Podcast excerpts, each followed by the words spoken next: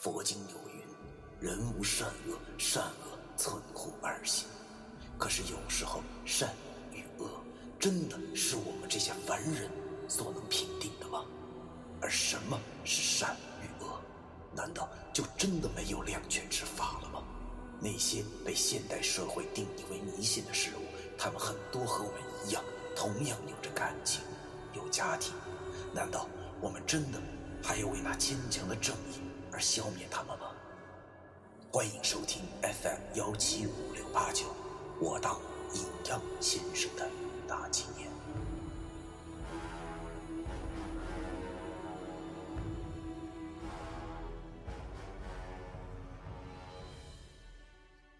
第一百五十八章，仙人醍醐。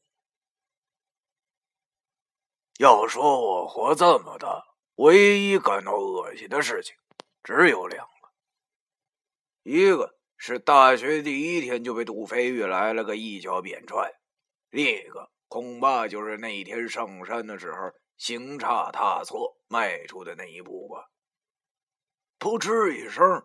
我只感到脚下一软，然后一股温热的感觉传来，低头一看，我操！顿时吓得我叫了出来。只见我的右脚陷入了一个黑乎乎的东西，而且这东西竟然怎么看怎么像是一头已经死掉了的狍子尸体。这具尸体好像有段时间了，里头都有些钙化了，黑乎乎的。我的右脚。直接踩进了他的肚子里，我去他二大爷的，恶心死我了！我慌忙把脚抽出来，不带这么玩的吧？我从背包里拿出了纸巾和矿泉水，狠命的擦着我那旅游鞋，希望能把这股恶心的味道赶紧擦掉。而这时，旁边又传来了老易的惊叫声，我急忙转身一看，只见他们仨人都愣住了。等我走过去一看，顿时我也愣住了。眼前的草地里，居然大概有好几百只的野鸡尸体。看来，这股浓重的恶臭便是这些尸体发出来的了。我想起了昨天那两只老耗子说的话，今日一见，果然是太震撼了。这是为什么呢？两个老家伙的脸十分难看，却没多说什么，招呼我俩继续上路。回到了小道上。甄家的人问我们怎么了，文叔说没啥事儿，只不过也不知道是咋回事，死了几只小鸡儿，都臭了。继续走吧。说着，他又往前走去。又走了一段路后，便闻不到那恶心的臭味了。我和老易背着包走在最后，我轻声的问他：“哎，我说老易啊，你不是会那什么分水破沙吗？刚才那些野鸡为什么为什么会死？”大片大片的死啊，在风水书里这有什么说头没有啊？老易想了想后对我说：“不确定啊，因为此道中实在是太多了，没看到风水的全貌，是无法断定的呀。”我点了点头。经过了刚才的事儿，我心中始终有股劲儿。老是预测着什么事情要发生一般。要知道，我这疑神疑鬼的毛病可真是操蛋，而且比较讽刺的是，经常是好的不灵，坏的灵。又走了大概十多分钟后，真安一告诉我们到了，前面是一个小土坡，看不见对面的景色。众人从土坡绕了过来，来到了甄家的祖坟前。藏经有云。夫土者，气之地。有土司有气，气者水之母。有气司有水，经曰土行气行。虽然我不太懂这句话的意思，但是这甄家的祖坟也确实十分气派，仿佛恐怕别人不知道他家有钱似的。真不敢相信，这深山老林之中竟然会有如此气派的墓地。纯汉白玉的墓碑看上去就十分的贵气，周围二百米内的树木都被砍光了，竟然寸草不生。这附近的空气异常的干燥，虽然墓地周围被树木挡着，但是我们刚才来的那条路能吹进凉风，而且这甄家的祖坟天然的地理位置就好像是一个以前蒙古人喝酒用的酒袋子一般。酒袋子的口便是我们刚才来的路，使那些外面吹进来的风能在墓碑周围流动，然后散掉。我和老于站在众人身后。老易对着自己的改装手表看了看，然后不由得小声赞叹道：“呵，他大爷的！我要是死了之后，我他妈要是能埋在这儿，操，恐怕我都能在棺材里笑醒啊！”我虽然看不出这地儿到底有什么门道，但是老易小声的嘀咕的话，我却十分真切的听在耳朵里。这老小子竟然能说出这种羡慕的话来，看来这地方还真的算得上是一块宝地了。文叔他们好像以前也来过，他们没理我俩，自行的上去检查坟地了。而我也趁这个机会问老易：“哎，嘀咕啥呢？啥门道？说说。”老易点了点头，小声的跟我说出了他刚才用改装表看完这块地后得出的结论。正所谓“斗酒藏风半青山，一世仙宝落凡间。此处埋骨男儿汉，后人金银再满船。”好一个藏风得水的宝地呀！所谓“藏风得水”，便是能藏得住风而得水的意思，是说墓地的附近要有水源。或者是地下水脉的流向很合适，尸骨安葬棺材中，埋于地下，永世见不得光。但是万物皆由气所化成，如地下水脉的流向合适的话，就会有一股水气上升浮到地表，这股气对葬者有益，能使葬者后人富足。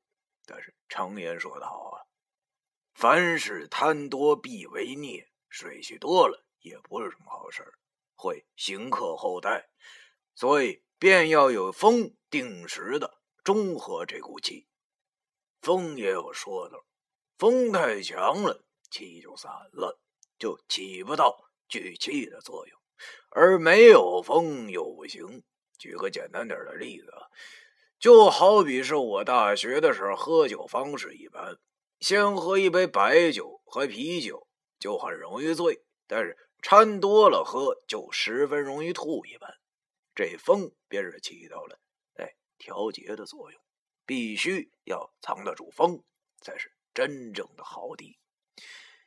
就比如我们眼前的这块地，有个名头，名字叫仙人提壶，整个就是一个哎酒壶的这么一个形状，地下水脉形成的气。往上升，就好像是酿酒。风从我们来的入口处吹进，在这个天然的酒壶中绕一周后，又从另外一个缺口散掉。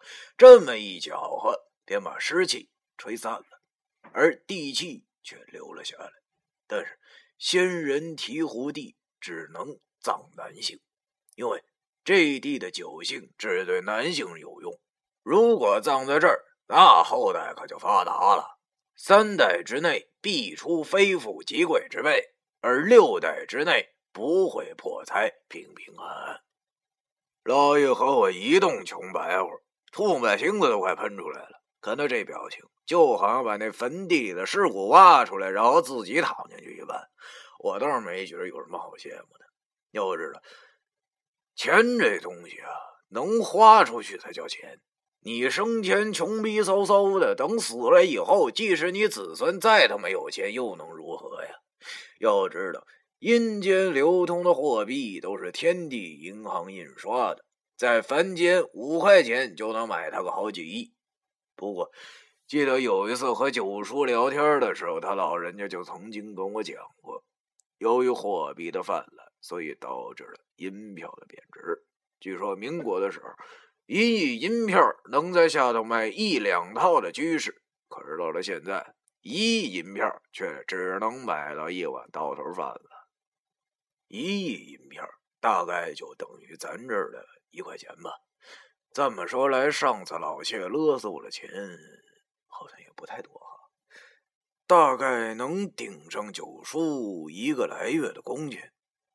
这并不是什么好的现象，因为现在下到那些没有投胎而在丰都中居住的灵魂们，虽然每个都趁着个好几千亿或者万亿，却还是连基本的房子贷款都还不上。哎呀，我记得我当时听九叔跟我说起这些事，我他妈都愣了。这他大爷太搞了吧！感情生前买不起房子，死后依然要贷款买房。他妈的，够无良的了！所以说，你的尸体埋的再好，又有什么用呢？充其量能便宜到子孙而已。正当我胡思乱想的时候，忽然听到文叔叫我，他对我喊道：“小飞，发什么愣呢？快来！”而林叔也用他那对老桃花眼睛瞪着老易。听到俩老神棍叫我们，我们也不敢怠慢。我和老易便向他俩走去，来到了坟边。文叔和林叔从我和老易的背包里同时拿出了一个檀木罗庚，然后文叔对着那罗庚瞅了半天，皱了皱眉头，对着那甄家的几个兄弟说：“不是，我说你们呢，谁让你们擅自修坟了？不知道为什么。”甄家的几个兄弟竟然好像挺怕这两个老神棍，还是郑阿姨出来打圆场，对着这俩老神棍说：“ 这这是前年的时候了，老三挣了钱了，想光宗耀祖，这不是吗？于是就请了人重新修了一下我们太爷的墓，希望能减轻自己的罪孽。由于他和你俩有过节，所以这不就没好意思通知你俩吗？”只是找了个本地的先生和一群工匠，但是他们只是修坟，没并没有做别的呀。屁！文叔好像火了，他没有对着郑阿姨，而是对着那三个人喊道：“坟地他妈是能随便乱修的吗？啊！”甄家那三个中年人被文叔这么骂，竟然都没敢还口，看得我心里真是心惊肉跳。我心想：文叔啊！你他妈可真是我亲爹！这荒山野岭的，你就不怕你把他们仨惹急了，把你捅死以后就地埋了吗？要知道，在这儿杀个人，恐怕等骨头烂了都不会有人发现的呀。可是这几个中年人，别看五大三粗的，竟然真的让文叔给凶的跟个三孙子似的，屁都不敢放一个。而这时，林叔冷哼了一声，让我插嘴说道：“哼。”这还不算，那败家的老三儿是不是还扣那些木匠的工钱了？啊！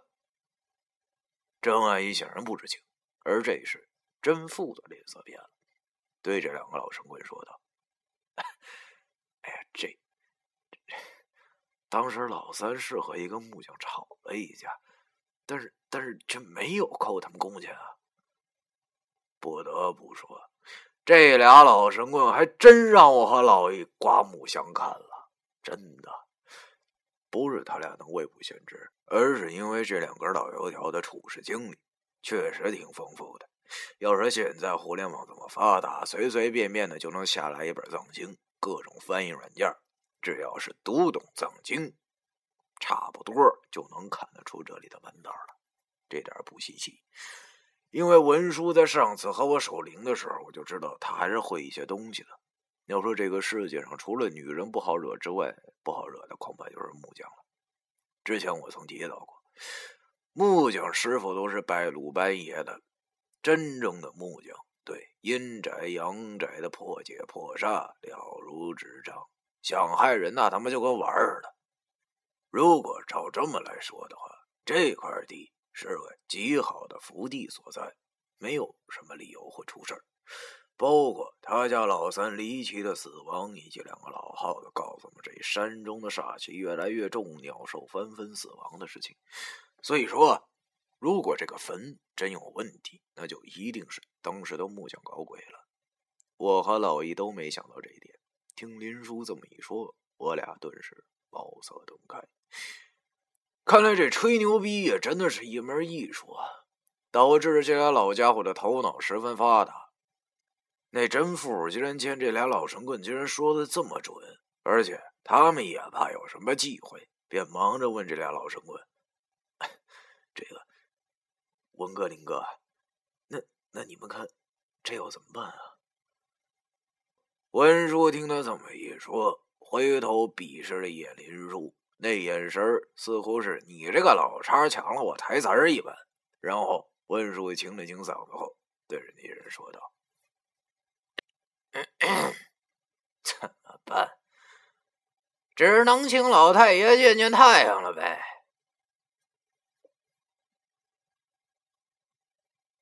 第一百五十八章。